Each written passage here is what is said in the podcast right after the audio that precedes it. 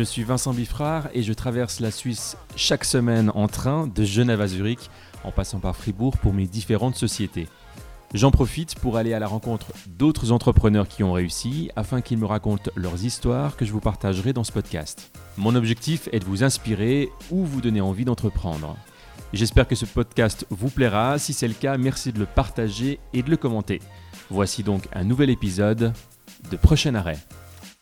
Je suis cette fois-ci euh, à Fribourg, donc euh, revenu de Milan, où j'avais rencontré euh, Julien Colli. D'ailleurs, si vous n'avez pas encore entendu et écouté ce, podcast, je vous propose de, de le réécouter. Aujourd'hui à Fribourg, avec Grégory Grain. Salut Grégory. Salut Vincent. Ça me fait plaisir de te, recevoir. En discutant avant tout à l'heure, euh, on s'est rendu compte que ça fait plus de 10 ans qu'on se connaît, ou à peu près 10 ans qu'on se connaît. Oui. Euh, bon, on va en parler euh, tout à l'heure de ton parcours justement. On se retrouve ici en vieille ville ou en basse ville de Fribourg, dans un endroit qui s'appelle la Gustave Academy. Oui, absolument. C'est l'endroit où 20 jeunes talents se réunissent régulièrement pour se former au business de la musique et pour se préparer à sortir un album tous ensemble. Ok, on en parlera parce qu'il y a vraiment un lien avec toi euh, et cette, euh, cette Gustave Academy. Donc, euh, ben, comme, comme d'accoutumé maintenant dans ce podcast, on va parler de ton parcours qui est assez incroyable. Enfin, je le trouve vraiment assez diversifié, à peu près pendant, pendant une heure, 45 minutes. donc, de base, tu es informaticien oui. et parisien. Oui. Donc tu vois que j'ai mis euh, le t-shirt de circonstance. Oui, je te remercie d'ailleurs. Depuis tout à l'heure, je le regarde. Parisien. Voilà. parfois on dit parisien tête de chien. J'espère qu'il n'y a pas le tête de chien à l'envers du t-shirt ou sur le dos. Donc euh, en fait, j'ai un, un, pull. Euh, où c'est marqué parisien. J'ai pas fait exprès en plus, donc voilà, hommage pour toi. donc oui, informaticien à Paris. Donc ça, ça fait il y a quelques années déjà. Ça va faire plus de 20 ans, oui. Ok. Et tu as commencé, euh, donc, donc tu t'es formé en informatique et tu as commencé dans une assurance, c'est ça, pour exercer cette profession-là? Dans une société d'assurance où j'ai été embauché en fait pour euh, optimiser les. À l'époque, j'étais assez spécialisé dans les, la gestion des bases de données et donc pour optimiser le calcul des, des factures d'assurance tous les mois qui étaient envoyées tous les mois aux clients. Et euh, mon premier challenge qui m'avait été donné, c'était. ça durait trois jours. C'est incroyable. Hein. ça durait trois jours et il fallait que ça dure euh, juste une nuit. C'était mon premier euh, challenge qui m'avait été donné. Ok. Euh, donc on, va passer un peu en, revue tout ton, tout ton parcours. Donc tu n'es pas nécessairement un entrepreneur au sens entrepreneur du terme, si j'ai envie de dire. Hein. Tu n'as pas nécessairement créé plein de sociétés, mais tu, tu aides les autres à en créer. Tu as eu des succès dans des produits. c'est ça. Hein, j'ai plus un parcours qui est lié à de la création et à du lancement de produits. Ouais parfois ça devient une entreprise, parfois ça devient euh, une filiale d'une entreprise. Donc j'ai un profil un peu intrapreneur, mais plutôt j'ai envie de dire ouais, créateur et lanceur de produits. Ouais. Et aujourd'hui, on en parlera à la fin du podcast. Euh, donc tu es directeur de FreeUp et tu aides justement euh, les gens à créer des entreprises, à les développer, à les accompagner là autour à Fribourg. Exactement. Très bien. Donc si on revient au début avec, avec Paris, donc tu bosses dans cette, dans cette assurance et tu, tu, tu prends après le, déjà le, chemin de la start-up euh, où euh, tu, euh, tu, es employé dans une start-up Oui, en fait, dans, dans cette société d'assurance, comme j'ai dit, j'étais embauché comme un jeune informaticien qui connaissait les nouvelles technologies. mais on m'a expliqué que dans 20 ans peut-être, je deviendrais chef de projet, mais qu'il y avait la queue devant moi et qu'il fallait que je suive la pyramide et que tout se passerait bien. Et donc ça, ça me perturbait pas mal. Et puis à l'époque, on était dans un quartier de Paris qui s'appelle La Défense, mhm.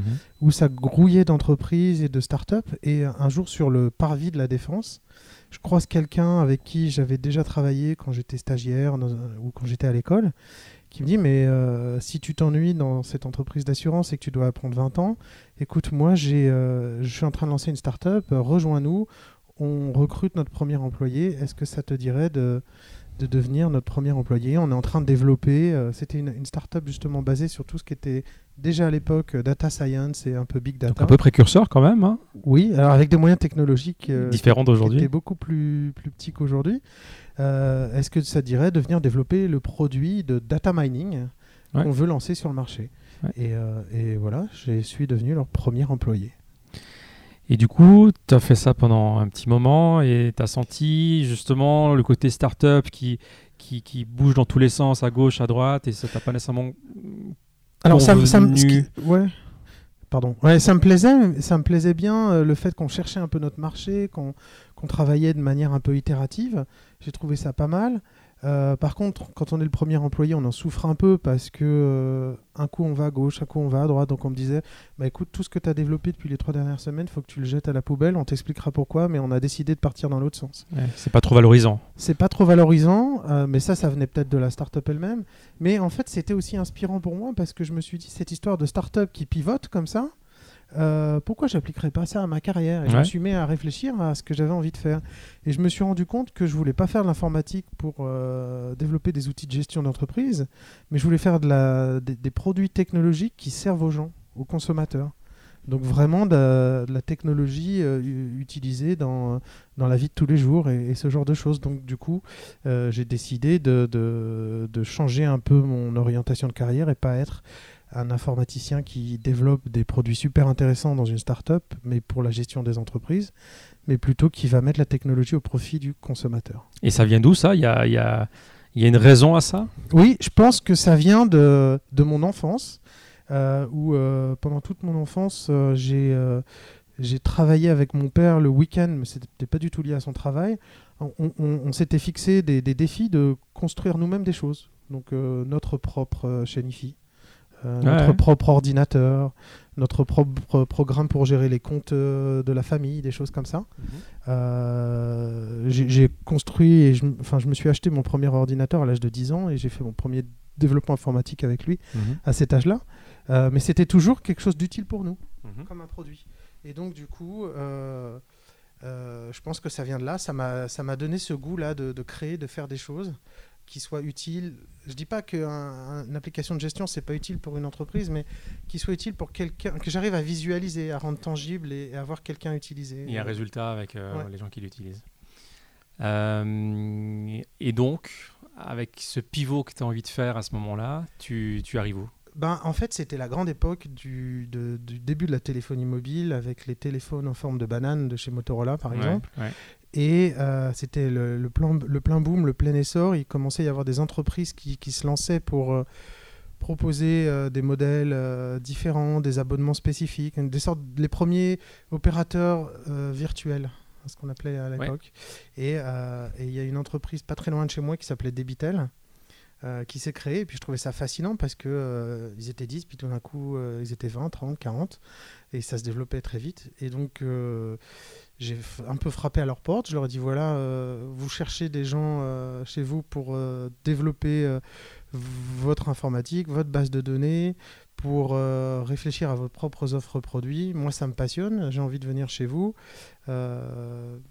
Et puis, euh, bah, ça a marché. Ça a marché. Voilà, donc un peu au culot comme ça. euh, Ils avaient quelques offres d'emploi qui, qui avaient été publiées et puis euh, je leur ai montré qu'il y en a, que je pouvais, y- je pouvais y répondre et que j'étais motivé et puis euh, j'ai commencé tout de suite chez eux jusqu'à devenir euh, responsable informatique adjoint et, à, à travailler sur tous les projets d'interconnexion avec les opérateurs télécoms. Donc typiquement, euh, à l'époque, il y avait les radios, qui, il y avait Énergie Mobile euh, ou des choses comme ça. C'est ouais. un peu des opérateurs virtuels, ces genres de choses. hein. C'est venu un peu après. Debitel était, je pense, le premier. Ouais. Euh, et donc, euh, l'idée, c'était de, de, de pouvoir se, se connecter ou gérer. euh, la- la- la- le réseau de téléphonie, enfin le réseau de téléphonie mobile était géré par l'opérateur, mais pouvoir gérer tous les clients derrière, tous les abonnés, et vendre ça partout en France, pouvoir activer nous-mêmes la ligne si tu achetais une carte Ouais. SIM dans nos magasins, et d'interconnecter tous les magasins entre eux, faire en sorte que ça marche, etc. Et gérer la relation avec le client. Et tous les tarifs, toutes ces choses-là. Donc c'était vraiment une panoplie complète, à la fois de la gestion du coup de l'entreprise, mais aussi de l'expérience du client et de l'utilisateur, qui devait ne pas avoir forcément l'impression d'être sur le réseau France Télécom ou chez France Télécom Ouais. ou chez SFR, mais chez Debitel Ok. France. Et tu, app- tu passes après euh, de la téléphonie à la télévision? Oui, alors avec cette, euh, cette expérience chez Debitel, euh, qui était relativement innovante, travailler sur les, la té- les téléphones mobiles, le monde des opérateurs, les, les appels téléphoniques qui flottent dans l'air comme ça, etc. Il faut se rappeler, c'était dans les années euh, 90, hein, 96, la f- euh, avant les années 2000. Donc il n'y avait pas encore trop Internet, ou en tout cas pas sur le mobile. Il n'y avait pas encore Internet, ouais, c'était le WAP. C'était le WAP. Exactement. Je me Et rappelle toujours de la grenouille. Enfin, c'était une grenouille chez Swisscom, euh, la- le, le marketing du WAP, parce que WAP, WAP. ouais, après, il y a eu un lapin, il y a eu un lapin aussi. Oui. Euh, et il y avait Internet à l'époque. Internet commençait à exister euh, depuis 4 ou 5 ans. Et on était vraiment 2000-2001. Ouais. Et là, euh, j'ai eu des discussions avec euh, l'entreprise Thomson, qui est une entreprise qui fait de l'électronique, qui s'appelle Technicolor maintenant, qui euh, produisait et développait des, des téléviseurs, entre autres, et qui a eu envie et qui a eu un projet en partenariat avec Microsoft de, Déjà. euh, de, de créer la première télévision connectée à Internet sur laquelle on pouvait regarder la télé, lire ses emails, répondre à ses emails et euh, consulter un portail de news comme, euh, comme, euh, je sais pas moi, comme un portail web, Ouais. tout en regardant l'émission d'un côté Incroyable. sur l'autre moitié de, de la télé. Donc ça, c'était aussi un peu précurseur quand même. C'était Donc, précurseur et puis c'était une start-up avec deux investisseurs, Thomson d'un côté, Microsoft de l'autre. Et c'est, Dans un garage, hein, enfin dans un garage ouais. de Thomson, mais ouais. Et ça, ça a fonctionné ça- Les télés se sont vendues. J'imagine que c'est assez cher par rapport à une télévision normale. C'était un peu plus cher. Il y avait euh, un joli clavier pour pouvoir interagir avec la télévision Ouais. qui avait été designé par Philippe Stark. Ah, donc ça donnait aide à quand même vendre, envie de hein. l'acheter. Ouais, ouais. ouais. Et puis on a eu plusieurs euh, dizaines de milliers de clients donc qui avaient leur boîte mail chez nous, euh, qui regardaient la télévision, répondaient à leurs emails, mais qui pouvaient aussi interagir parce qu'on avait des émissions partenaires. D'accord. Par exemple, à l'époque, on avait un partenariat avec l'émission de Michel Drucker le dimanche. Ouais. Et, euh, Il était déjà là. on- et il est toujours Il est là. toujours là. On, pou- on pouvait euh, poser des questions aux invités de Michel Drucker Ok. en direct, en live, Ok. à travers notre télé. Donc, euh, et puis, donc, on- par exemple, il y avait Bernadette Chirac. On pouvait lui demander, je sais pas moi, quelle était la couleur de, la- de- de sa robe préférée. Et puis Michel Drucker, sur son écran, voyait question de Monsieur Grégory G. quelle est la couleur de la robe préférée de Bernadette Chirac Si la question lui plaisait, il pouvait la poser en direct. Donc ça paraît pas grand-chose comme ça, mais à l'époque, C'était euh, révolutionnaire à l'époque. C'était révolutionnaire. Il y avait un modem ADSL dans la télé qui envoyait, euh, qui envoyait les informations. Ok. On était, c'était quoi du 14K, ça s'appelle Ouais, Je sais plus quoi. ouais. C'est- tellement vieux. Il y avait ça, et de l'autre côté, les, les émissions, du coup, le- le- la, la partie interactive des émissions qu'on produisait allait sur euh, le réseau hertzien en France, parce qu'il n'y avait pas à l'époque un déploiement câble énorme. Ouais. Donc c'était euh, vraiment à travers, à Le travers les airs. râteau euh, sur les, sur les toits. Voilà. Les gens recevaient notre, notre application à travers leurs antennes sur les toits. Ok. Euh, et t'as passé combien de temps? Donc c'était en 2001, ça plus ou moins? En deux, ouais, Début de- euh, 2000 hein 2001, fin 2000 jusqu'à début 2002. D'accord. Je suis resté un peu moins de deux ans parce que en fait, Thomson a, a décidé de plutôt aller dans la partie hardware. C'était le début des box pour la télé. hein, des Ouais, En fait, ouais, on était le- début de la nouvelle télé connectée à Internet. télé- Ouais, exactement. On était un peu le laboratoire. Donc Thomson s'est dit, bah, nous, on sait faire du hardware. Du... On va faire des box télé, des set-top box, comme ça s'appelle, Ouais, ou ouais. ça s'appelait à l'époque. Et puis Microsoft, eux, ils ont dit, bah, nous, on va développer notre... Merci, on a testé notre propre plateforme. On va développer euh, quelque chose qui va s'appeler Microsoft TV, qui va être une plateforme, justement, qui permettra de gérer les télévisions connectées au réseau IP et ce genre de choses. Mhm. Comme moi, j'étais à l'époque plutôt orienté service que euh, hardware, j'ai pas forcément eu envie de continuer chez Thomson dans le réseau de télé, de- dans le développement de télévision. Et, euh, et à l'époque, euh, j'avais gardé des contacts avec euh, mes collègues de chez Debitel, Mhm. qui a été racheté par Swisscom. Ah, voici le lien avec la Suisse alors. Voilà. Et j'avais aussi très envie de m'en aller de Paris. Euh, Mais pourquoi un jour, euh, donc moi je travaillais à, à Boulogne-Billancourt. Ouais, Euh, Où il y a TF1, c'est ça Ouais, pas très loin, ouais. pas très loin. Et euh, j'habitais dans un endroit un tout petit peu plus loin, mais à allez, 5 km. Ouais. Il fallait que je traverse la Seine tous les matins, la rivière, sur un pont. Et pour faire ces 5 km, il pouvait m'arriver de faire une heure et demie. En voiture ou en bus, parce que de toute façon, il n'y avait pas de couloir pour le bus. Et, et donc un jour, euh, j'étais dans ma voiture et euh, j'ai pas redémarré jusqu'à ce qu'il y ait un monsieur qui me tape sur la vitre en me disant Monsieur, euh, le trafic est reparti. Et là, je me suis dit Je pense qu'il faut que je m'en aille, j'en peux plus. Et j'ai eu envie de, de partir de Paris et de continuer à faire mon métier, développer des produits technologiques, des choses comme ça. Et euh, j'ai eu plusieurs opportunités en dehors de Paris, en dehors de la France. Hum, Mais après être venu passer une semaine à Fribourg et euh, avoir mangé de la fondue, rencontré des gens sympas et, et- et puis aussi discuter avec Swisscom qui avait des projets super sympas à l'époque, j'ai décidé de venir ici. Ok. Si on fait une petite pause sur, euh, sur la France-Suisse, Mhm. c'est c'est quoi la c'est- Comment tu voyais la Suisse euh, en tant que Parisien Tu n'étais jamais venu, j'imagine. Euh, c'est quoi l'image que tu avais de la Suisse, en fait? J'étais venu un petit peu Ou en un vacances. petit peu en vacances, ouais. ouais. L'i- L'image que j'avais, c'était euh, euh, un pays très sérieux, Mhm. qui, qui- de, de- de gens travailleurs, qui, qui ont envie d'a- d'avancer, de, de faire avancer les choses, très respectueux. J'avais cette image-là. Puis ça s'est en fait vraiment confirmé dans, dans, le- dans- dans le recrutement, dans, Mhm. dans les discussions sur les projets et puis dans, dans- dans mes premiers jours de travail. Euh, c'est vraiment l'image que, que j'avais. Euh, ouais, c'est ce côté respectueux, sérieux, travailleur. Donc un petit choc culturel quand même, euh, mais qui tu as réussi à absorber facilement Alors, parce un- qu'on a quand même une différence culturelle malgré tout. Oui, alors je pense, honnêtement, je pense que euh, j'avais un peu cette culture-là. Des fois, moi, j'avais Ouais. des problèmes aussi un peu culturels en France où Ouais, euh, j'avais vraiment envie de, d'une part, de, de travailler, d'avancer. Je dis pas que les Français sont pas des travailleurs, mais de, de faire avancer les choses, de, de, de, de vraiment aussi euh, prendre en compte les avis des autres personnes, ce genre de choses, Mhm. et pas forcément d'avoir des décisions euh, unilatérales du chef. À l'époque, Mhm. moi, j'étais dans des entreprises très pyramidales, ça me perturbait. Euh, donc, donc- j'ai eu le sentiment que la Suisse était un peu correspondait un peu à ce que je recherchais. Et, et je me suis senti assez à l'aise en fait, à tel point que plusieurs années après, dans, dans- dans une des entreprises où j'ai travaillé, on avait une filiale en France. Mhm. Et, euh, et quand je revenais en- à Lyon, et quand je revenais en France à Lyon, euh, je me retrouvais pas forcément euh, dans les cultures de travail. Je dis pas que c'est mieux ou moins bien, c'est juste différent. euh, c'est différent. Et moi, moi, je me sens plus à l'aise dans cette un peu ambiance interdisciplinaire, diversité, un peu plus ouvert sur la diversité. Ok. Et sur les, peut-être quelque chose encore là-dessus, sur, les, sur ce qu'on délivre. Je pense qu'en Suisse, on est reconnu si on, peut avoir une forme de reconnaissance, de respect, d'accomplissement si on délivre des choses. En France, il y a un petit côté statut euh, Ouais, ouais, qui, ouais. Qui, qui- qui compte. Donc je, je peux même dire maintenant, plus de 20 ans, enfin 20 ans après, il y a des choses que j'ai réussi à faire en Suisse que j'aurais peut-être pas réussi à faire en France, mais j'ai réussi à les faire en Suisse pas parce que j'avais un nom ou un statut, mais parce que j'ai délivré les choses. Et Ouais. qu'on m'a dit, bah vas-y, continue, Voilà. délivre-en. Fais tes preuves, euh, Voilà. tu les as faites et Un peu plus sur le mérite et sur euh, Ouais. observer ce que tu sais faire. du coup ça vous donne aussi de la chance à tout le monde finalement. En Suisse on a un peu cette culture américaine euh, Oui. euh, où il n'y a pas nécessairement les papiers qui comptent Exactement. tout de suite. Euh, et puis tu peux réussir dans la vie Ouais. en faisant un apprentissage ou même sans papier.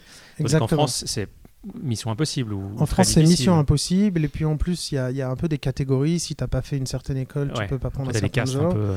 Donc, donc c'est vrai qu'en Suisse, ce côté-là, il est bien. Après, il y a la culture de l'échec qui est différente en Oui. Suisse et aux États-Unis, mais euh, Ouais.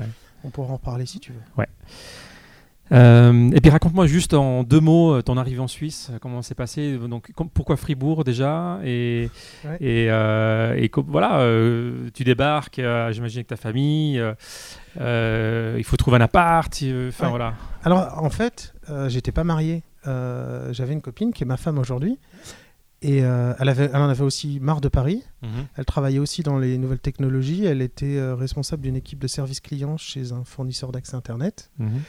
Euh, et puis, elle- tous les deux, on s'est dit, bah, c'est notre projet de vie, on s'en va de Paris, puis on va faire quelque chose ailleurs. Donc, on s'est mariés deux semaines avant de venir en Suisse. Excellent. Et euh, on est venu en Suisse tous les deux. Euh, et on est venu à Fribourg parce que euh, on, on s'est dit que c'était quand même un challenge pour nous de, de venir euh, habiter à l'extérieur, de nouveau travail, etc. Moi, mon job était à Berne, chez Swisscom à l'époque. Ouais. Et euh, Fribourg, on peut parler français. Donc la barrière de la langue, enfin, je signais un contrat de... Je parlais pas allemand à l'époque. Aber jetzt spreche ich Deutsch. Euh, la- donc euh, signer un contrat de location, tout ça, ça faisait un peu tout en même temps. Donc on s'est dit, allons pas très loin de Berne, mais là où on peut parler français, ou peut-être on peut se faire aussi des amis, où on peut s'intégrer. Ouais. Et, euh, et après être venu passer une semaine à Fribourg en vacances, ça nous paraissait être le, le- le L'endroit meilleur endroit pour ça. Ok. Euh, donc tu arrives de nouveau chez Suscom, Suscom Mobile. Oui. Donc c'est en 2002. Oui. Et qu'est-ce que tu fais? Euh, Toujours dans l'IT, j'imagine? Alors oui, du coup, euh, là, c'est moi j'avais toujours cette casquette d'informaticien qui connaissait les nouvelles techno. Euh, même si j'avais aussi maintenant lancé des produits, les télévisions connectées à Internet, ce genre de choses. Là, au début chez Swisscom, j'ai recommencé un petit peu à montrer et à faire mes preuves. Donc, je suis rentré dans le département informatique et j'ai travaillé à la refonte de l'architecture informatique de Swisscom, qui était un peu vieillissante, qui arrivait à ses limites en termes de volume alors que la téléphonie mobile était en train d'exploser, tout le monde euh, mhm. prenait des abonnements. Euh, donc j'ai été responsable euh, architecture gouvernance, ça s'appelait à l'époque. Donc j'aidais, il y avait, je sais pas moi, des dizaines de projets en parallèle et je m'assurais que les dizaines de projets en parallèle, ils construisaient une architecture cohérente, vraiment un peu comme un architecte qui va dire, euh, qui va assurer la cohérence quand on construit une maison. De tous les corps de métier. Il n'y a pas un étage en bois et euh, l'autre partie en fer, etc. Donc je, je m'assurais que les briques technologiques étaient toutes les mêmes partout. Et pour l'IT interne, mais aussi pour les antennes, enfin toute la structure télécom. pour tout Swisscom, pour euh, l'informatique de gestion, l'informatique de service, hein, les portails WAP dont tu parlais tout à l'heure, et puis aussi pour le réseau. Petit à petit, j'ai commencé par l'informatique de gestion, et puis petit à petit, on m'a dit, bah, tiens, tu voudrais pas aussi regarder ça, puis ça, puis ça, jusqu'à ce que, en fait, euh, j'ai une vision complète de l'architecture informatique de Swisscom Mobile. Génial. Ce qui après m'a permis de proposer le lancement de nouveaux projets, de nouveaux produits et de refaire, puisque je connaissais à peu près ce qu'on pouvait faire avec les technologies qu'on avait, et donc de refaire ce que j'aimais faire, c'était lancer des, des, nouveaux produits qu'on peut mettre dans la main des gens ou qui peuvent rendre service aux gens. Et là, comment tu t'y es pris justement euh, Tu parles IT, infrastructure, après tu mm. parles produit. C'est comment tu as fait le pont entre les deux? Est-ce que tu as été aussi euh, un peu euh, vers les bonnes personnes et tu as fait ton bonhomme de chemin? Ou dans l'entreprise, tu as ça t'a permis de, Swisscom t'a permis d'évoluer je, pense que Swisscom est une, entreprise qui sait euh, vraiment détecter et valoriser les talents. Euh, je le dis et je suis à l'aise parce que je suis même plus employé de Swisscom et je suis parti, mais euh, je me suis vraiment éclaté dans cette entreprise, en tout cas à ces époques mhm. ou à cette époque. Et c'est encore une question de savoir livrer les choses. Donc, On m'avait demandé de livrer une manière rapide, agile, de pouvoir euh, transformer l'architecture et de pouvoir la contrôler cette transformation, de garder un, contrôle sain, mais de ne pas perdre le fil des choses, que ça ne devienne pas le chaos, le chenille, comme euh, j'ai appris à dire. Et, euh, et, ben, en force de livrer ça, avec une certaine dynamique, ça ressemble à une dynamique intéressante pour livrer des produits très rapidement sur un marché qui bouge à fond. Et donc, j'ai eu un peu le profil idéal pour ce genre de, projet et de job. Donc, on m'a dit, puisque tu arrives à délivrer des technos, tu devrais pouvoir réussir à délivrer des produits sur le marché. Essaye pour voir. Et, donc, tu as essayé, et c'était quoi le premier produit ou le, premier, plus important que tu as développé chez eux? Alors, un qui est marquant, c'est un budget mobile. Ah, que tout le monde connaît, ouais. Où, euh, avec une petite équipe, on nous a dit vous avez 90 jours. Hein.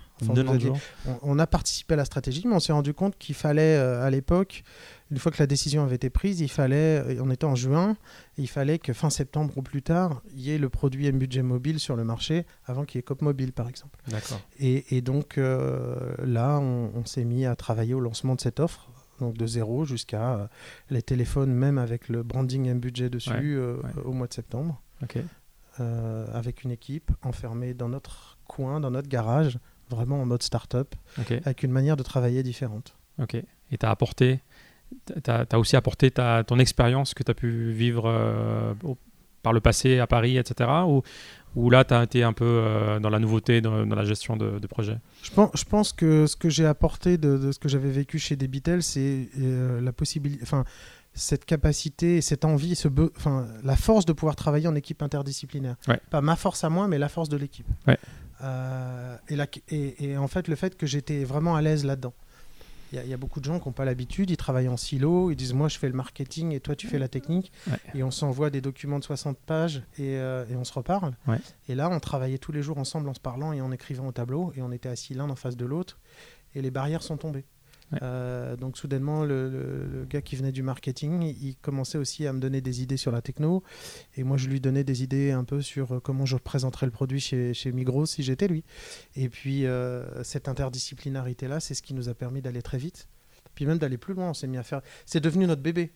Donc euh, tout d'un coup, il y avait quelque chose à traduire en français, il était 22h, bah, je l'ai fait. Mhm. Euh, parce qu'on était pris dans, dans, dans cette Donc en mode startup à fond, dans quoi. cette dynamique-là. Ouais. Et ça, je pense que c'est quelque chose que j'avais appris euh, chez Debitel à l'époque, parce que on était dans le plein boom du lancement de la téléphonie mobile en France, et, euh, et- et c'était hyper dynamique, agile, et tout le monde devait mettre la main à la pâte.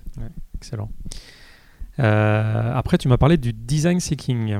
Oui, en fait, euh, cette, euh, cette, mani- ces mani- cette manière de, de lancer des produits rapidement, elle est, elle est basée donc sur du travail interdisciplinaire, comme je viens de le dire, une culture interdisciplinaire, mais aussi sur une, une vraie volonté d'aller très vite sur le terrain pour voir euh, comment les gens réagissent à nos idées, à nos produits, pour constater, pour se dire est-ce que c'est vraiment le problème que je vais résoudre? Ouais. Est-ce que c'est vraiment un besoin auquel je vais répondre? Et, et ça, on l'a fait. Par exemple, pour M-Budget, on est allé très vite tester les choses, on est allé très vite dans des magasins Migros, voir si les gens étaient ouverts à parler téléphone ou pas, pendant Ouais. qu'ils font leurs courses, enfin tout un tas de choses comme ça. Et, euh, et cette méthode de travail, elle est assez efficace, elle permet vraiment comme ça d'être très centré utilisateur et consommateur. Et quand on a une entreprise comme Swisscom, on vit de ça. Et, euh, et comme Swisscom Mobile à l'époque. Et donc, euh, on, on- on- on- on a eu euh, l'idée avec la direction, et surtout la direction de Swisscom Mobile à l'époque, a eu l'idée de se dire, puisqu'on est dans un marché très dynamique, qu'il y a beaucoup de choses qui changent. À l'époque, il faut savoir qu'on avait baissé les prix de la téléphonie mobile de 65% en 6 mois. Euh, et donc, comment on réagit? Quels sont les nouveaux Ouais, produits qu'on va développer? de. Comment est-ce qu'on peut faire pour aller vite? Et là, il y a eu l'idée de, de lancer une nouvelle manière, une nouvelle culture de l'innovation et de s'inspirer de ces, de ces méthodes de travail euh, centrées utilisateur, du design thinking. Et puisque nous, on l'avait un peu expérimenté à, à petite échelle avec un budget mobile et d'autres projets euh, euh, que j'ai pris par la suite, j'ai eu la chance d'être en fait euh, co-chef de projet du lancement de cette nouvelle culture de l'innovation chez Swisscom. Mobile, Swisscom Mobile pour commencer, Mhm. euh, auprès de 3000 collaborateurs.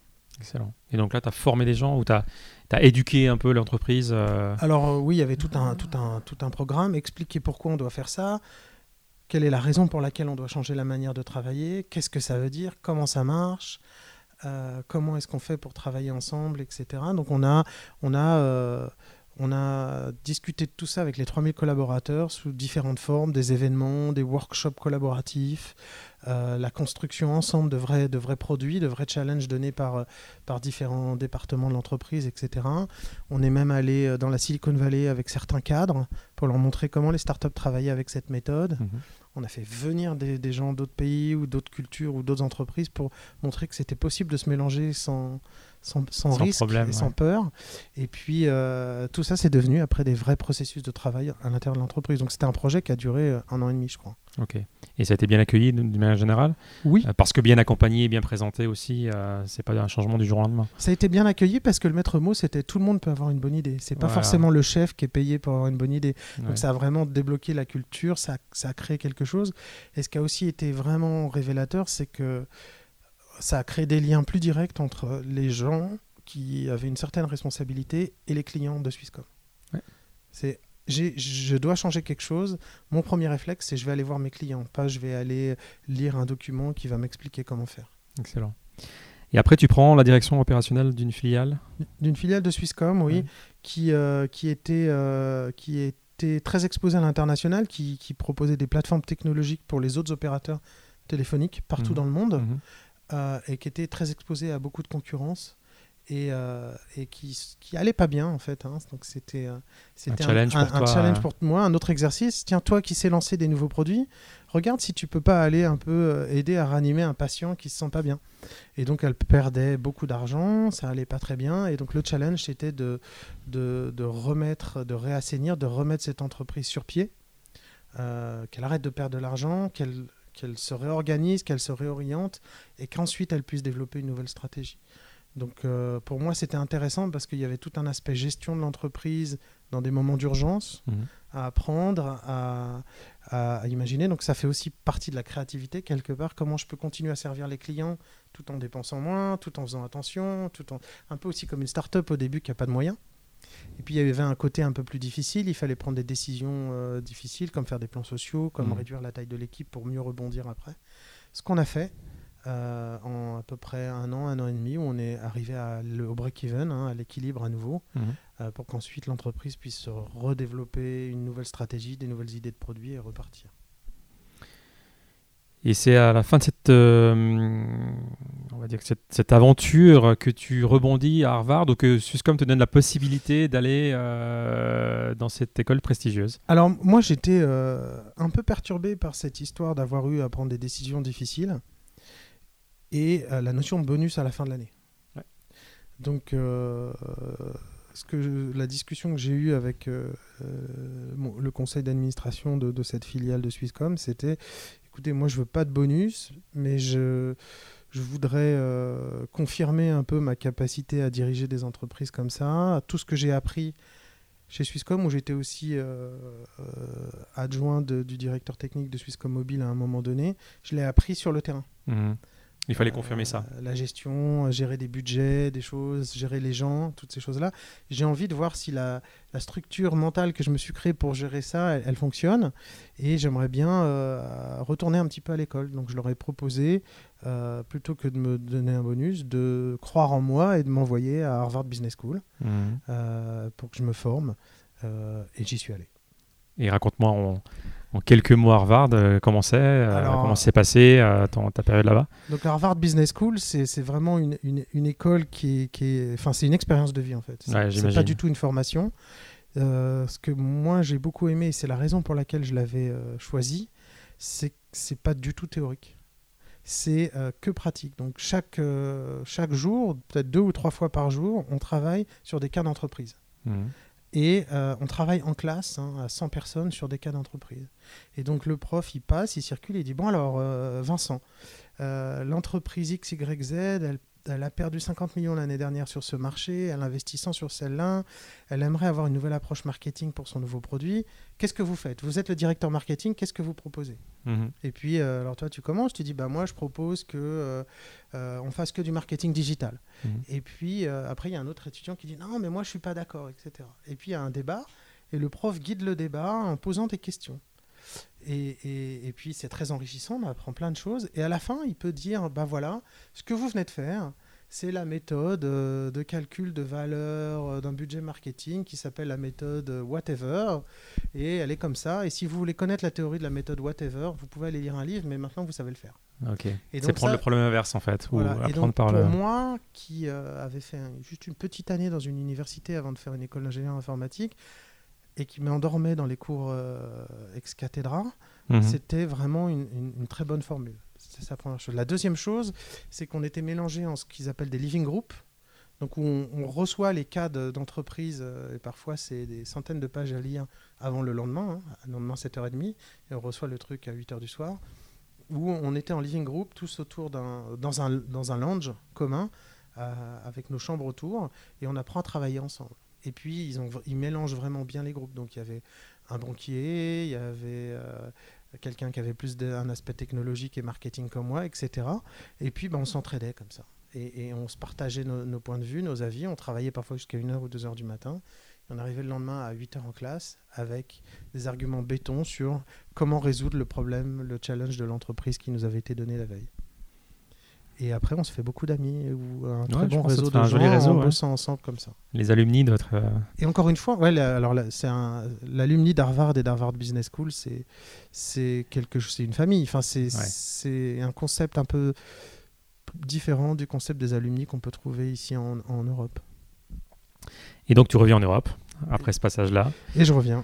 Et euh, tu commences à donner des cours, tu commences à donner du conseil aux entreprises. Euh, là, tu es un peu dans une phase euh, entre deux, j'ai envie de dire. Oui, en fait, l'entreprise dans, dans laquelle j'étais, qui, qui était une filiale de Swisscom, elle- elle- je- moi, je pense qu'on ne peut pas faire l'assainissement d'une entreprise et être la personne qui dit maintenant, je développe avec vous une vision et on fait une nouvelle stratégie. Donc mon temps était un peu passé dans cette entreprise et, euh, et, et- et j'en ai pro- profité pour me dire alors qu'est-ce que je fais maintenant?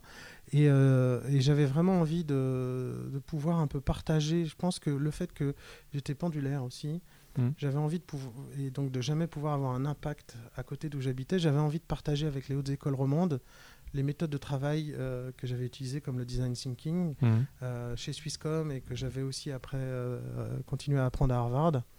Euh, donc j'ai proposé, j'ai commencé à, intervenir dans, les hautes écoles, ça c'est une première chose. Et puis j'ai eu aussi envie de, construire sur ces expériences de lancement de produits en, euh, aidant euh, des, projets, des startups qui démarraient, en leur donnant des conseils, mais à travers les gens qui investissent dedans. Souvent, quand quelqu'un investit dans une startup, il dit j'ai envie d'avoir un œil neutre, j'ai envie que quelqu'un regarde et me dise qu'est-ce qu'il faut faire, où est-ce qu'elle en est, et, qu'est-ce que, qu'elle- est-ce que vous pourriez les aider un petit peu? Et donc avec euh, trois autres associés que j'avais connus dans, dans- dans- dans cette filiale euh, de Swisscom, on a, on a créé une entreprise qui s'appelait Team for Market à l'époque. Et on a proposé nos services à des investisseurs et à des startups ou à des entreprises pour les aider à se lancer. Puis en fait, euh, bah, c'était notre, notre vraie entreprise, on l'a créée et tout. Ouais, ouais. Mais elle n'a pas duré très longtemps parce que en fait, on a tous eu, on, on- on a eu trois premières missions. Euh, une mission où euh, on était quatre en fait, ouais. une mission où deux personnes sont allées et ils sont tombés amoureux du projet et euh, ils ont proposé d'investir dedans et de le racheter D'accord. ensemble, en se mettant ensemble et avec un, un montage financier qui, qui leur était propre. Mon autre associé, il a fait des recommandations pour pousser un peu plus loin le développement de, cette en- de l'entreprise pour laquelle il travaillait. Et du coup, le conseil d'administration lui a dit bah, Tu sais quoi tes recommandations, tu les mets en œuvre. Donc voilà, boum, tu es devenu directeur euh, adjoint ou directeur général de l'entreprise. Et puis la dernière mission, c'est moi qui la faisais. Et là, j'étais en discussion avec local.ch, Mhm. qui était à l'époque une petite entreprise de 35 personnes Mhm. qui voulait euh, se préparer à la croissance. Les, les gens qui ont créé local.ch ont vraiment fait un super job. Ils, ont, c'est vraiment, euh, ils avaient vraiment créé quelque chose de remarquable. Ils étaient encore indépendants à l'époque? Ou déjà liés un peu avec Swisscom ils étaient- alors à l'époque, il y avait deux actionnaires, Public Group et, et Swisscom, euh, Swisscom Directories. Et là, on voyait qu'il y avait trois entreprises et qu'il fallait faire quelque chose, essayer de faire bosser les gens ensemble, mais Ouais. tout en gardant l'agilité et puis faire en sorte aussi que euh, local.ch puisse continuer à développer des nouvelles choses digitales Ouais. euh, qui ne soit pas juste un copier-coller de l'annuaire. Donc comment faire pour euh, s'organiser pour ça et absorber deux grosses autres entreprises qui vont peut-être venir travailler avec nous. Et donc dans ces discussions-là, ben, je me suis retrouvé aussi euh, embauché par local.ch et pas du tout consultant euh, pour devenir le, le directeur technique de, ou le CTO ou Engineering Director, ça s'appelait, de local.ch quand on était 35. Ok. Et puis quelques mois après, on est passé à 300 Waouh. ou 400 personnes même, parce qu'il il y a eu une fusion entre local.ch, euh, les pages jaunes, ça s'appelait Page jaune au Galbuziten et euh, Swisscom Directories. Ok, ça c'était en 2009. Hein. C'était en 2009 et je suis resté chez Local jusqu'en 2014. Et c'était quoi les challenges que tu as eu euh, chez Local? J'imagine qu'il y en a eu euh, quelques-uns. Alors, alors le- l'idée c'était de pouvoir avancer aussi vite en faisant du sur, sur la partie web que sur la partie mobile. Euh. Donc, donc, euh, on peut très vite se regarder le nombril en disant on essaye d'utiliser les mêmes technologies dans les deux, trouvons des synergies. Donc t'es arrivé, il n'y avait pas d'application mobile par exemple? Il y en avait une, Ouais. Mais il fallait qu'on continue à la développer euh, très vite, Ouais. en pouvant se démarquer, en pouvant proposer des choses locales et pas qui ressemblent juste à Google ou à je sais pas qui. Le, le plus gros concurrent c'était Google justement. Ou- Un des. alors à l'époque, oui, ça commençait à être Google ou, ou, à- ou alors les gens euh, simplement identifiaient local comme un annuaire papier et pensaient qu'on n'offrait que ça. Ouais. Donc le plus grand concurrent, c'était la méconnaissance de tout ce qu'on pouvait faire avec, fallait éduquer la, avec les local Suisses, et, et- et à la fois en interne pour développer des nouveaux produits. hein. Mhm. mais aussi auprès des utilisateurs. Et donc le premier challenge, c'était d'apprendre à travailler en parallèle comme ça sur les deux, les deux domaines. Donc on a créé une équipe mobile et une équipe web en leur disant si vous parlez pas et si vous n'utilisez pas les mêmes technologies, c'est pas très grave. Ce qu'on veut, c'est avancer vite Mhm. sur le terrain. Donc ça, c'était le premier challenge. Donc j'ai d'abord dirigé l'équipe mobile Mhm. et après l'équipe web. Euh, comme ça pour avancer. Et, Mhm. euh, et puis, euh, ce qu'il fallait, c'était vraiment pouvoir se démarquer euh, de- de- d'être juste un annuaire. Donc, on a commencé à réfléchir à offrir des services supplémentaires, comme la réservation de restaurant, avec euh, euh, le remplacement du, du livre de réservation chez le restaurant par un iPad, où là, on a, pour aller vite, euh, fait l'acquisition d'une start-up. Donc Mhm. là, je me suis frotté à l'acquisition de start-up. Euh, on a réfléchi à comment euh, montrer les résultats d'un annuaire sur une carte. qui serait Google Maps, donc faire un partenariat avec Google, mais tout en développant notre propre, Couche, notre supplémentaire. propre couche supplémentaire par-dessus. Donc c'était vraiment des vraies innovations comme ça. Comment faire pour ne pas vivre que de la publicité qu'on montre sur Internet, euh, sur, sur le site local, mais vraiment par de la vraie valeur qu'on apporte aux entreprises suisses euh, en leur apportant du business, donc des réservations, euh, des, des contacts clients, des choses comme ça.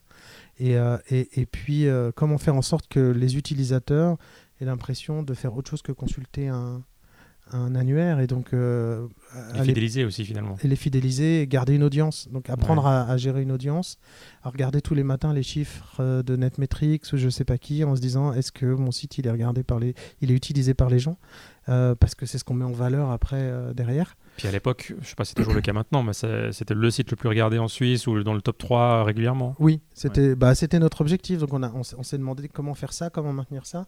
Et on a beaucoup travaillé sur l'expérience utilisateur. On a redesigné tout le site. Euh, l'application a été aussi redesignée par la suite. Euh, moi, je me souviens, au début, le site, il avait euh, quatre champs de recherche. et puis je me souviens très bien, donc en apportant cette approche design thinking avec, avec l'équipe, on va à la gare de Zurich parce qu'on était juste en face de la gare. Mhm. Et puis on demande à une dame de, rechercher quelque chose dans le local. Et puis en fait, euh, elle utilisait les quatre champs euh, de recherche, mais vraiment comme si elle utilisait un annuaire papier. Euh, premier champ Monsieur, deuxième champ Vincent, troisième champ Bifrard, etc. Mhm. Et puis là, on s'est dit maintenant, il faut qu'on arrête tout ça, qu'on redessine toute l'expérience. Et on a fait tout un redesign du site à l'époque. À la Google, un peu minimal, avec une. Bah, c'est celui qu'on voit encore aujourd'hui. Il n'a pas changé. Non. Bah, ça veut dire que tu as bien bossé aussi. J'espère. euh, donc ça, tu as fait pendant 5 ans, 5-6 ans à peu près? 5 ans, 5 ans, Fribourg-Zurich tous les jours en train. Ouais, donc un grand pendulaire comme moi. Ouais. euh, bah D'ailleurs, je sais pas, as des... on a tous des anecdotes hein, dans le train où, euh, je sais pas, je te prends un peu à froid, mais... As, ou des habitudes ou euh, euh, qu'est-ce que alors, je pense que, quand, on est à mon époque, je connaissais toutes les prises de courant euh, partout, qui n'étaient pas les prises euh, données, mais celles qui étaient utilisées pour l'aspirateur, etc. Donc, ça, c'est rigolo. En fait, ce qui, ce qui, ce qui m'est venu à l'esprit là, quand tu as posé la question, c'est que finalement, je me suis créé un réseau et, des contacts super intéressants dans le train, parce que c'est toujours les mêmes. Et puis, à un moment donné, euh, on finit par se parler.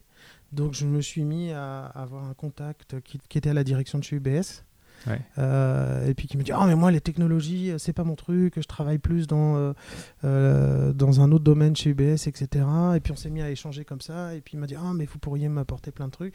Et donc on s'est mis à faire des mini brainstorming comme ça dans le dans le, train. et puis ce qui est marrant c'est qu'après il y a quelqu'un de Crédit Suisse qui s'est rejoint à notre discussion.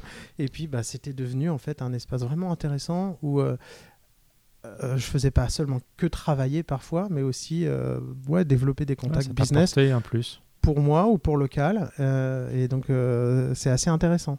Je ne sais pas si on peut faire ça dans d'autres pays, mais en Suisse, c'était vraiment assez sympa. À tel point qu'après, il y a des habitudes qui se créent. Je me souviens, une fois, j'étais un peu malade et je m'étais endormi. Et le monsieur du Crédit Suisse, il est venu me taper sur l'épaule en me disant On est à Fribourg, il faut que tu descendes du train. et donc, une certaine fraternité qui se crée comme ça, c'est assez sympa. C'est cool. Euh, donc ces trajets en train aussi te, bah, te pèsent aussi, euh, en tout cas c'est fatigant à un moment donné. Euh, mais tu retournes encore une fois chez Swisscom, donc tu as vraiment un grand amour pour, pour cette entreprise. Alors non, c'est pas un amour, je sais pas, mais en fait, bon, Swisscom était aussi actionnaire de local.ch. Ouais, donc indirectement. mais c'était, ouais, et puis c'était pas forcément l'actionnaire principal, donc il n'y avait pas non plus une, une, emprise totale dessus. Mais à un, moment donné, donc toujours dans, cette optique de servir les, les consommateurs, les, répondre à des nouveaux besoins avec des nouvelles technologies. Euh, j'ai vu qu'il y avait ce marché de, de l'IoT, hein, comme, on l'appelle, donc des objets connectés qui se développaient. Et puis je me, je me suis dit, mais euh, tiens, j'aimerais bien voir comment ça marchait. À ce moment-là, Swisscom aussi, euh, qui avait bien aimé certaines choses que, j'avais fait chez local.ch, m'a dit, ben, on, on, essaye de développer des solutions de domotique nouvelles en utilisant des objets connectés. Est-ce que ça t'intéresse? Alors, comme j'aime bien les nouvelles techno et que j'aime bien pouvoir euh, répondre à des besoins des consommateurs avec, ça me paraissait être un bon projet, donc je me suis lancé là-dedans. Euh, et je suis devenu directeur technique d'une entité qui s'appelait Swisscom Smart Living. Où là, on a eu l'idée de développer des produits de gestion de sa maison, euh, la maison connectée, de la domotique et de la sécurité de sa maison. Et donc là aussi, de nouveau en mode start-up, euh, donc une petite équipe dans une grande entreprise euh, pour essayer de développer ce produit. Euh, une petite équipe dans, le guidon. Dans, dans, dans, ses propres locaux, à l'extérieur de chez Swisscom, avec une autre équipe d'une entreprise qui s'appelait Swisscom Energy, Solutions qui euh, maintenant s'appelle Tico et qui a d'ailleurs été euh, euh, racheté par euh, euh, Engie, un, opéra- un opérateur électrique ou un électricien enfin une- Français. français. Ouais. Euh, donc on était tous ensemble. Donc eux, ils essayaient de, enfin ils ont pas, ils ont pas qu'essayé, ils ont bien réussi. Ils développaient des solutions de gestion de l'énergie pour les maisons avec euh, gestion de pompe à chaleur, Mhm. euh, optimiser ses coûts. Et nous, on développait des solutions de domotique euh, ensemble dans des locaux euh, qui n'étaient pas des locaux de Swisscom. Euh, Swisscom était plus un peu notre investisseur, on va dire. Ouais. Enfin, en tout cas, se, se comportait comme ça. Ok. Et après 20 ans, euh, après 20 ans euh, d'arrivée à Fribourg, tu n'avais finalement jamais vraiment bossé ici, Ouais. dans la ville. Alors un petit peu moins de 20 ans, mais ça Un va peu moins de 20 faire ans. 20 ans. Et Euh, tu, tu te dis, ben, finalement, euh, j'ai envie de, de poser euh, mes valises professionnelles ici et de- d'essayer de développer quelque chose ici dans ta ville? Oui, pour moi, c'est assez, c'était assez important et émotionnel parce que euh, on est venu s'installer à Fribourg par choix euh, avec euh, ma femme, enfin ma femme de deux semaines. hein, ça faisait deux semaines qu'on était mariés. On a construit notre famille ici. On a maintenant deux enfants. On a acheté une maison à Fribourg. On a des amis. On a des voisins qu'on adore. Et euh, moi, j'étais un petit peu triste d'être le pendulaire qui, qui était un peu adopté par Fribourg, fribourgeois d'adoption, bourgeois de la ville de Fribourg même maintenant, puisque je- j'ai aussi la nationalité suisse, et de rien pouvoir y faire finalement. Euh, et et- et- j'avais plein d'idées comme ça, et puis j'avais envie de, de vraiment pouvoir contribuer. Alors on a contribué un petit peu en créant euh, les, les conférences TEDx Fribourg ensemble, Vincent. Mhm. Et, et ça nous permet d'agiter un peu le bocal ou de, de taper à l'arrière de la bouteille de ketchup pour faire sortir un peu quelque chose de Fribourg, Mhm. ce qui est cool, mais ça ne me suffisait pas. Et, et quand il y a eu euh, la recherche d'un nouveau directeur pour euh, FreeUp, qui est l'entité qui aide les créateurs d'entreprises et les startups dans le canton, Mhm. ben, je me suis lancé, j'ai écrit une lettre d'amour à, la personne qui faisait le recrutement, ou en tout cas à Fribourg. En- en- et, euh, et puis après un, an- un- un processus de recrutement digne de ce nom, euh, j'ai eu la chance d'être embauché comme directeur de FreeUp. Ok. Bah, Parle-moi un peu de tes journées. euh, Qu'est-ce que tu fais chez FreeUp euh, Qui c'est qui, qui est là avec toi Qui c'est qui frappe à ta porte. Euh, Un peu en, en quelques mots. Alors on fait, en fait, chez FreeUp, on fait trois choses. On fait euh, de la promotion de l'entrepreneuriat. Donc on fait beaucoup de d'ateliers de création d'entreprises, par exemple en partenariat avec la Chambre de commerce de Fribourg. On fait des interventions dans les écoles, des concours, on participe à des jurys, on fait du coaching ou du mentoring de projets étudiants Mhm. pour donner envie de, de, de créer son entreprise, mais pas qu'aux étudiants, hein, aussi aux gens en emploi, ce genre de choses, Mhm. sous différentes formes. Donc je suis employé euh, dans une grosse boîte, euh, j'en ai marre, j'ai une idée, j'aimerais créer une société, une entreprise. Tu peux Je t'inscrire. peux venir chez toi et tu, tu vas me guider, tu vas me conseiller, Alors, tu vas me c'est la deuxième challenger. chose, ouais. Là, mais tu peux par exemple t'inscrire à un atelier de création d'entreprise à la chambre de commerce et c'est Ouais. FreeUp qui, qui va te donner envie de continuer. Ok. Et, et donc ça, c'est la première activité. On fait la promotion de l'entrepreneuriat. On participe à des jurys, à des concours aussi qui sont nationaux avec nos, nos partenaires comme InnoSuisse, comme des autres. La deuxième chose qu'on fait, c'est exactement ce que tu viens de dire, c'est toute personne qui veut se lancer dans le canton de Fribourg, se mettre à son compte ou créer sa boîte, peut venir chez FreeUp, frapper à la porte et demander des conseils et avoir le droit à des entretiens de conseil. Ça, on en fait plus de 300 par an. Wow, tous les jours. Donc, donc il y en a au minimum un par jour, quasiment même plus, parce que Ouais. on part en prendre un peu des vacances de temps en temps ou des week-ends. Vous êtes combien d'ailleurs? On est 6. Ok. et donc, les gens peuvent venir et nous demander des conseils et on, on- leur met à disposition euh, tout un ensemble d'outils qu'on a développés ou qui existent et on leur donne vraiment des conseils pratiques pour comment se lancer, comment démarrer leur propre projet. Et puis on les suit un petit peu, ils peuvent revenir plusieurs fois. On leur met à disposition une aide en ligne aussi qui s'appelle start.freeup.ch d'ailleurs. Et, et donc ça, c'est la partie conseil qui est vraiment très importante puisque ouais, 300 personnes par an qui viennent frapper à notre porte C'est pas mal, ouais. et qui viennent plus d'une fois. hein. Et la troisième chose qu'on fait, c'est de l'accompagnement de start-up. Donc là, des projets euh, vraiment, euh, on va dire, qui ont un côté innovant. Le conseil tout à l'heure, c'était pour tout le monde, tout type de business, même indépendant, freelancer, Ouais. une boulangerie, un bar à chicha, euh, une start-up high-tech. Tout le monde a le droit à des conseils. Et ça, c'est des conseils gratuits? C'est gratuit. Donc c'est offert finalement par l'État ou la ville Oui, ouais, par l'État. on est mandaté par euh, l'État de Fribourg, la promotion économique, Mhm. euh, pour euh, aider les, le- pour stimuler et aider à la création d'entreprises dans le canton de Fribourg. Et on est soutenu par beaucoup de, plusieurs entreprises fribourgeoises qui ont envie que ça bouge, qui ont envie qu'il y ait un tissu économique qui, qui, qui se renouvelle de temps en temps, Mhm. et euh, par euh, aussi toutes les régions du canton qui ont envie que ça se passe pas juste dans la ville de Fribourg ou de Bulle, mais canton, partout dans le canton. Mhm. Euh, la troisième chose qu'on fait, donc, c'est l'accompagnement de start-up. Donc là, euh, quand, si tu as un projet, on va dire, un peu innovant, avec peut-être une nouvelle technologie, ou avec un modèle euh, d'affaires innovant, ou une manière de vendre innovante, ou une organisation innovante, que- quelque chose d'un peu différent qui fait que euh, qui fait qu'on ne va pas en retrouver 200 autres dans le canton, euh, des entreprises comme ça tout de suite. Mhm. Ou alors, c'est même répondre à un nouveau besoin. Et il y a encore personne ou très peu de gens qui répondent à ce besoin dans le canton. Là, on va travailler avec toi pour le démarrage de ton entreprise et puis on va à un moment donné choisir, sélectionner ton projet et accepter de l'accompagner pendant entre 6 mois à 3 ans. Et là, on offre tout ce qu'on appelle un programme d'accompagnement. Donc, tu as le droit à l'accès aux 6 experts de FreeUp qui peuvent t'aider dans, dans leur domaine. Donc, moi, j'aide pas mal dans la partie stratégie, marketing, développement de produits Mhm. Un collègue est un peu plus fort en finance, etc. Donc tout le monde met la main à la pâte. Tu as un référent, un coach référent. Et puis après, on t'ouvre notre boîte à outils, donc qui est euh, accès à tout le tissu économique fribourgeois, trouver des partenaires, des clients, accès à notre réseau d'investisseurs. On t'aide à trouver des investisseurs. On t'aide aussi à trouver les premiers francs qui, qui pourraient être utiles pour toi pour démarrer, pour faire ton prototype. Euh, on travaille avec une fondation qui s'appelle Site Capital Fribourg, qu'on gère, qu'on administre, qui fait des prêts à taux zéro pour les startups.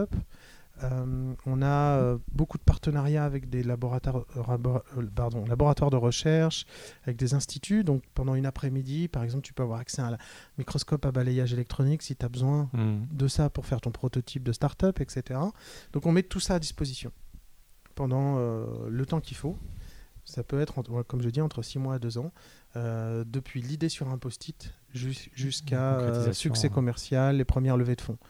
Et la manière dont on fait ça et dont on se distingue, c'est euh, là aussi, c'est peut-être aussi basé sur mon expérience chez Swisscom, c'est, mais c'était aussi déjà comme ça avant chez FreeUp, c'est avec une vraie approche terrain. Mhm.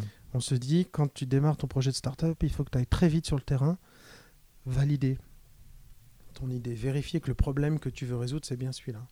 Et donc, on donne tous les moyens possibles qu'on a à notre disposition pour que l'équipe d'entrepreneurs puisse aller sur le terrain, valider son idée, et puis après, lancer le truc euh, de manière euh, globale. Ok. Euh, bah, tu vois énormément de startups, énormément d'idées Ouais. ou de gens qui ont des idées qui veulent se lancer. C'est quoi un peu les facteurs euh, de succès ou d'échec euh, qui tout de suite te, te, te met la puce à l'oreille ou Ouais. qui te donne un peu un warning? Alors, il y, a- il y a deux choses. hein. Il y a la première chose qui, qui peut être un, qui peut être un facteur limitant ou, ou d'échec, c'est euh, les finances, l'argent. Ouais. Il peut être parfois difficile, même avec une très bonne idée, de, de trouver euh, les moyens financiers pour les premières phases. Ouais. Il y a beaucoup de gens qui disent euh, Viens me voir quand tu auras fait un million de francs de chiffre d'affaires. Mhm. Mais avant d'y arriver, il se passe beaucoup de temps et on a Mhm. besoin de beaucoup de moyens. Donc, donc là, il y a, il y a du progrès à faire, j'ai envie de dire, en Suisse de manière générale. On est très fort pour donner les premiers francs à des projets, surtout quand ils sortent des laboratoires de recherche, euh, ou pour euh, faire des, ce qu'on appelle des, des- des ponts entre le laboratoire de recherche et le mode startup.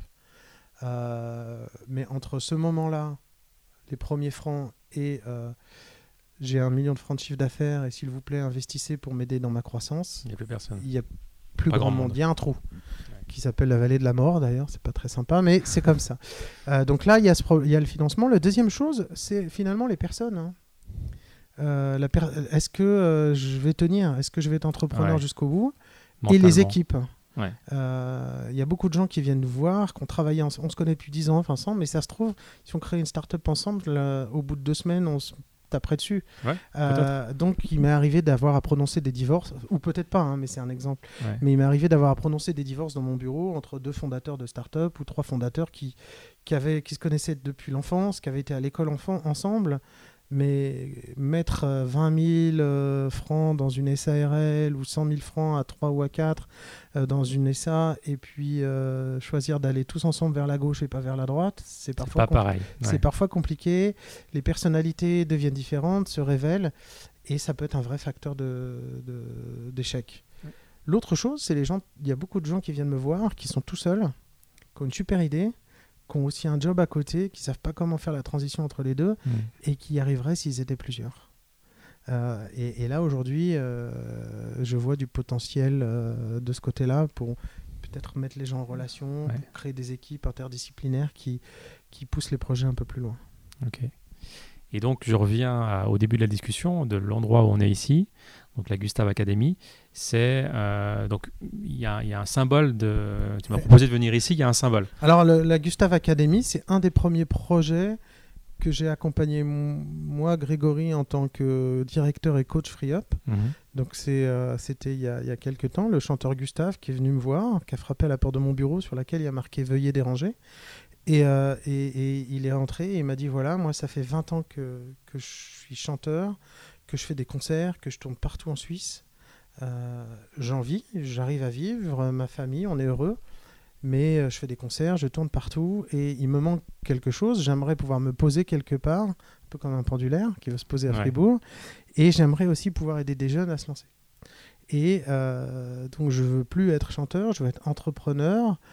Euh, et je veux créer euh, une entreprise qui fasse plusieurs choses.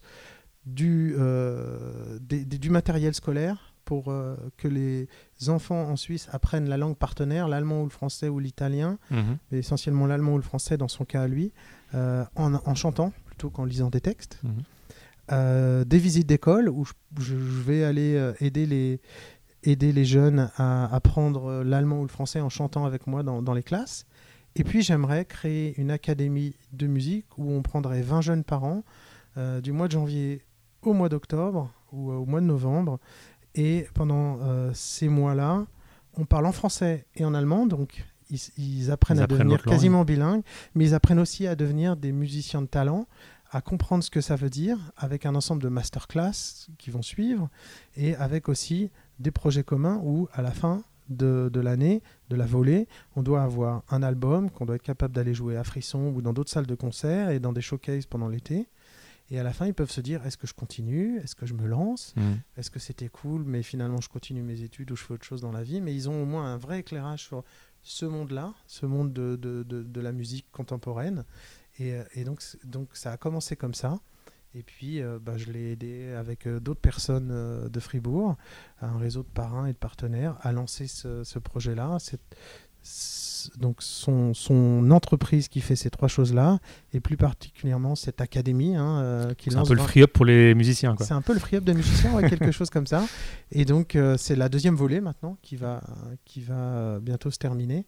La première volée était assez intéressante. On a des gens qui sont sortis, qui ont fait The Voice France, euh, finaliste de The Voice France, d'autres qui ont créé, euh, euh, qui ont été contactés par des labels de musique pour créer leur premier album, d'autres qui se sont mis ensemble pour faire de la musique spécialisée mais qui a beaucoup de succès, comme du rap un peu spécialisé, etc. en Suisse, avec un rappeur en Suisse allemand, des trucs comme ça. Donc c'est très valorisant et gratifiant. Puis ce qui est très intéressant, c'est le bilinguisme qu'il y a derrière. Hmm. excellent.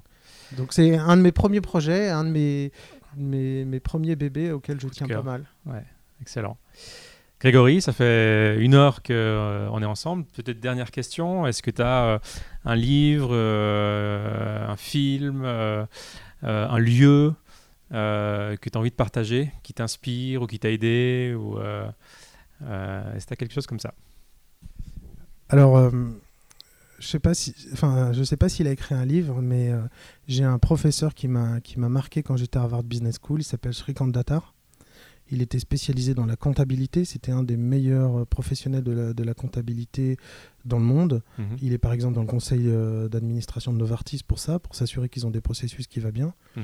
Et puis un jour, il a, il a été nommé par la Harvard Business School pour repenser le MBA et faire le MBA du futur. Mhm.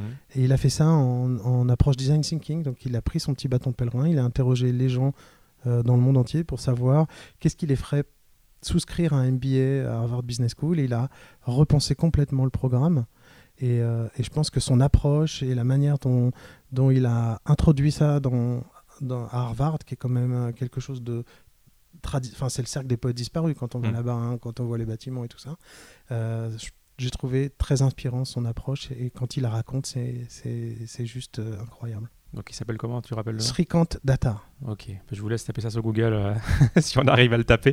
Peut-être qu'il a, il a, des, il a un TED Talk où il a, où il a euh, je sais pas, un blog. Il a, il a, fait des vidéos. Il y a des vidéos qu'on peut retrouver. Ok, on ira voir. Merci Greg. Merci, Vincent. Euh, bah, j'espère que ce podcast euh, vous a plu. N'oubliez pas de mettre 5 étoiles si c'est le, cas, de vous abonner au podcast. Et puis on se retrouve dans 3 semaines, un mois à peu près, pour un nouvel épisode, l'épisode 3.